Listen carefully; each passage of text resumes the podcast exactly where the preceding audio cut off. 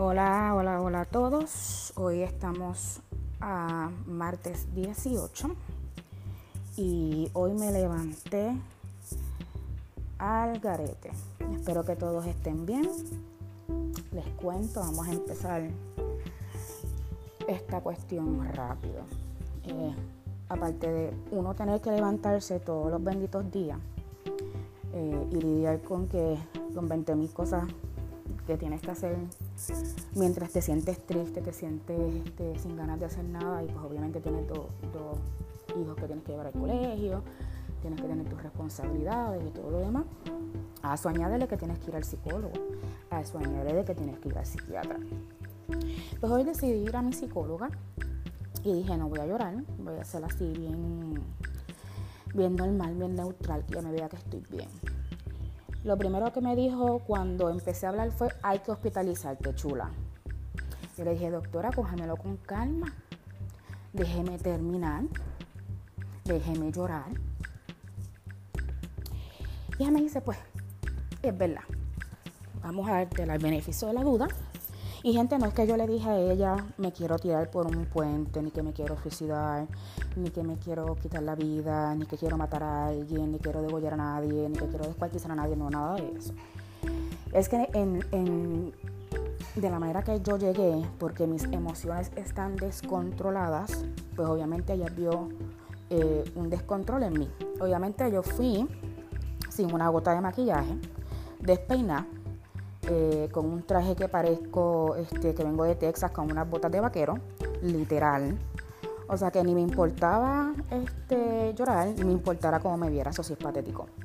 Pero pasa que no queremos, este, nos maltratamos nosotros mismos y como que, ay, para el carajo, yo no quiero, no me da gana vestirme ni verme bien. O sea, no quiero que la gente me hable, no quiero que la gente me mire, no quiero que la gente suspire al lado mío así como realmente, realmente pasa. Y pues empiezo a contarle eh, a mi psicóloga eh, la desregulación de emociones que estoy teniendo en estos momentos debido al estúpido este problema que tuve que conté en el episodio anterior, eh, que es estupidísimo y lo sé, pero obviamente al no poder regular mis emociones como una persona normal, pues para mí lo que puede ser para una persona algo bien, whatever, o sea, que como que pichea, para mí yo me trago, me ahogo. Quiero decirles que las personas borderline, lo que usted siente normalmente en, en sentimientos, nosotros lo sentimos mil veces más.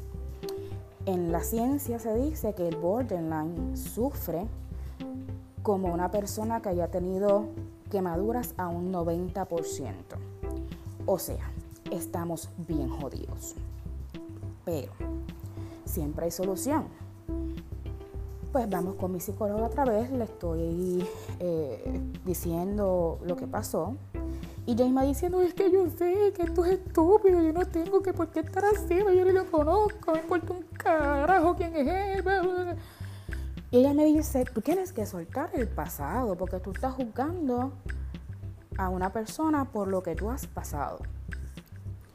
Y te pusiste a buscar porque probablemente en algún momento de tu existencia con alguna relación no buscaste, pero encontraste y esa, eh, eso se te quedó en el subconsciente. Y el subconsciente va a hacer que tú hagas lo mismo como método de protección o para eh, darle ese, esa cabida a, estas personalidades que en vez de ayudarme desayudan. Y una cosa bien difícil para el borderline es aceptarse y perdonarse en, cosas que han pasado en su vida y que no han podido tener el control, porque ¿qué? nosotros queremos tener el control de todo. O sea, eso es una de las características de nosotros, tener el control de todo. Nosotros tenemos que tener, las parejas controladas, tenemos que tener todo controlado, el tiempo controlado. Y la verdad del caso es que el ser humano no puede controlar todo. Entonces ahí es que vamos, ahí, ahí la gente se va alejando y dice, esta es una controladora y realmente no la hacemos mal, no la hacemos que, porque es porque pues el mismo cerebro está automatizado para eso. Y eso me interesa mucho. Eh, Y no sé si saben, pero los, borderline eh, sentimos demasiado, queremos demasiado, amamos demasiado, todo es demasiado. Es, es, un, es una bolsa de todo, ¿sabe? Y cuando sentimos un rechazo, pues nos duele tanto, tanto y tanto, que es como si tú sintieras amor por un hijo, por una hija, ese sentimiento que, te llena completo, pues así mismo te, llena la tristeza. Eh, y tú sabes, tu consciente está, está diciendo, carajo, pero es que tú sabes que no tienes que ponerte así, pero tu subconsciente, perdón, tu subconsciente de, tus, de todo lo que ha pasado en tu vida, porque gente, esto es una condición que no se hereda.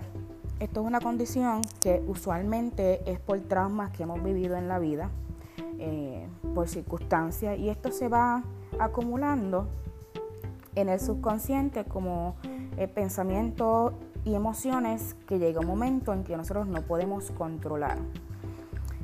Es decir, el ejemplo de este chico, como yo encontré algo raro, pues yo decidí mandarlo para el carajo. Literalmente una persona hubiese dicho racional, hubiese dicho, mira, o sea, yo no sé, vamos a darle el break, pero no, ahí vamos nosotros borderline y mandamos a medio humanidad al carajo.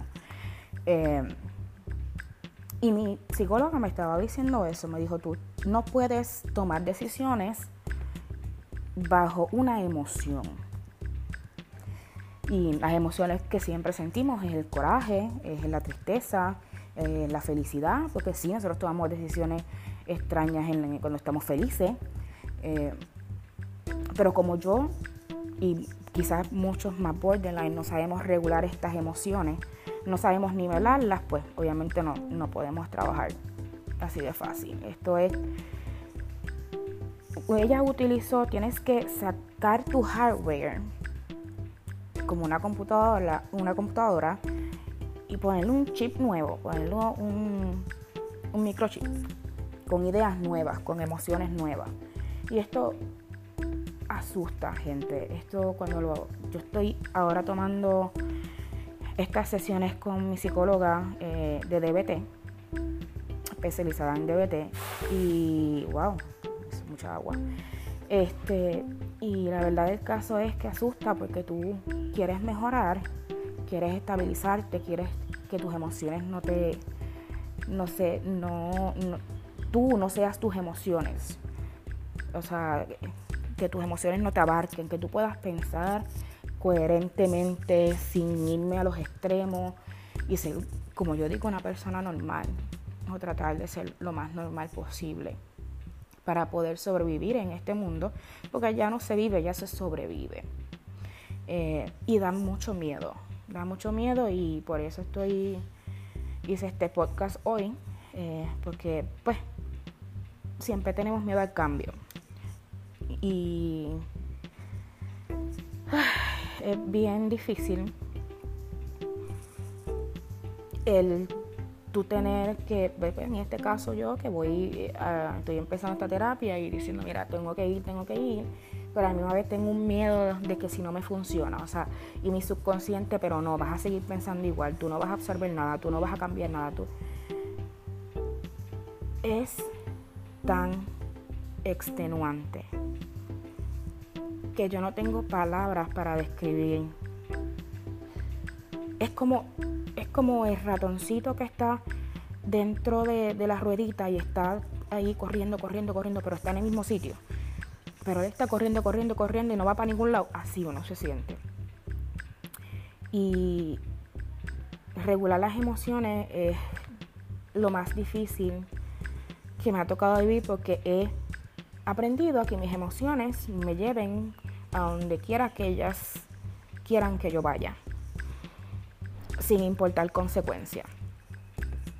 Y esto también tiene que ver con las actividades este, sociales, las actividades sexuales, las actividades este, con, sustancias, eh, muchas cosas, esto abarca muchas cosas.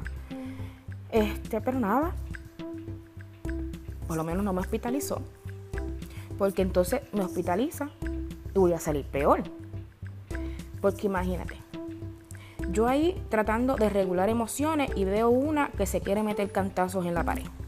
Porque gente, yo fui hospitalizada una vez cuando tuve 18 años y fue mi primer intento suicida. Eh, y otra vez fue, obviamente para ese tiempo era mucho más niña, menos sabía qué rayos lo que me estaba pasando. Eh, un noviecito me dejó y ahí fui yo a cortarme las venas porque yo no podía con el dolor que, que sentía. Y pues me hospitalizaron y esas fueron las cosas que yo vi. Y yo, o sea, yo no sé, yo me acuerdo de pocas cosas porque estaba más medicada eh, que lo que podía escuchar en las reuniones. Y eso es lo, lo que yo veo bien mal en lo que es las hospitalizaciones en Puerto Rico. Te ponen tanto medicamento que vas a las terapias y tú ni estás escuchando un bledo porque tú te estás babeando literalmente porque es que no puedes ni cerrar la boca de tanto medicamento que te ponen. Y por eso quería obviar esa hospitalización, que a lo mejor dije, sí, mira, me quiero hospitalizar porque pues, no me siento bien, porque quiero coger, o quiero estar más en talleres. Pero me acordé de esa tipa que le dio cuatro cantazos a la pared, se rajó la cabeza. En la otra cuarto se metieron a pescozones. Otra muchacha se bebió más medicamentos de lo que había. Entonces yo sí iba a salir más loca.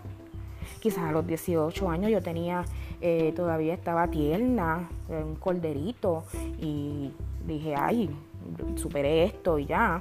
Pero hoy en día uno está más consciente a los 39 años de, este tipo de cosas. iba a salir peor de lo que iba a entrar. Así que decidí que no. Gracias a la doctora no me hospitalizó. Eh, pero estamos ahora empezando hoy un proceso de cambio de pensamiento. De cambiar eh, que el subconsciente me tire a lo que es lo negativo, a lo que ha pasado en mi vida negativa, a lo que, lo que puede pasar negativo y vivir el presente, el hoy. Eh, no yéndome con cosas pasadas ni adelantándome al futuro porque entonces estoy jodiendo la cosa. Y en la realidad. Había, no había visto eso de esa manera, eh, pero sí uno tiene que concentrarse como que hoy, hoy me levanté, hoy voy a hacer esto, esto y lo otro. Mañana yo no sé, porque a lo mejor ya no estoy viva mañana, porque a lo mejor me da un ataque respiratorio en, la cama y me quedé ahí, como pasa. O qué sé yo, me aplaste un, un truck de la, de, la a la ama, yo no sé, porque uno no sabe el destino de uno. Este, por eso este, me hizo bien, bien coherente que ya me dijera hay que vivir el hoy. Y si tú pasas, te encuentras con una situación que te haga sentir que vas a ir hacia atrás, hacia un recuerdo, y vas a convertir ese recuerdo en tu escudo para no pasar lo mismo, no estás adelantando porque estás viviendo en el pasado. Porque no, somos, no todo el mundo es igual, no todas las circunstancias son iguales eh, y no, no puedes regirte en tu pasado para poder juzgar el presente y tampoco puedes utilizar el presente para poder adelantarte hacia el futuro porque no sabes. que crear expectativas reales. Como escuché y con esto me voy, que para mí me hizo mucho sentido, eh, la ansiedad es exceso de pensar en el futuro y la depresión es exceso de pensar en el pasado. Así que vamos eh, adelantando un poquito más. Y yo aquí haciendo este podcast que me puedo, eh, aparte de la lloradera que le hice a la, a la, doctora, más en el camino puse a Rake y terminé cantando Rake y yo me creía que estaba en el concierto y yo cantando más loco y las lágrimas así bebiéndomelas, pero saqué mucho de lo que quería sacar. Así que ese es el día de hoy mío. Espero que esto pueda servir para alguien que lo escuche, porque vamos a seguir narrando nuestra vida borderline. Que tenga un excelente día. Chaito.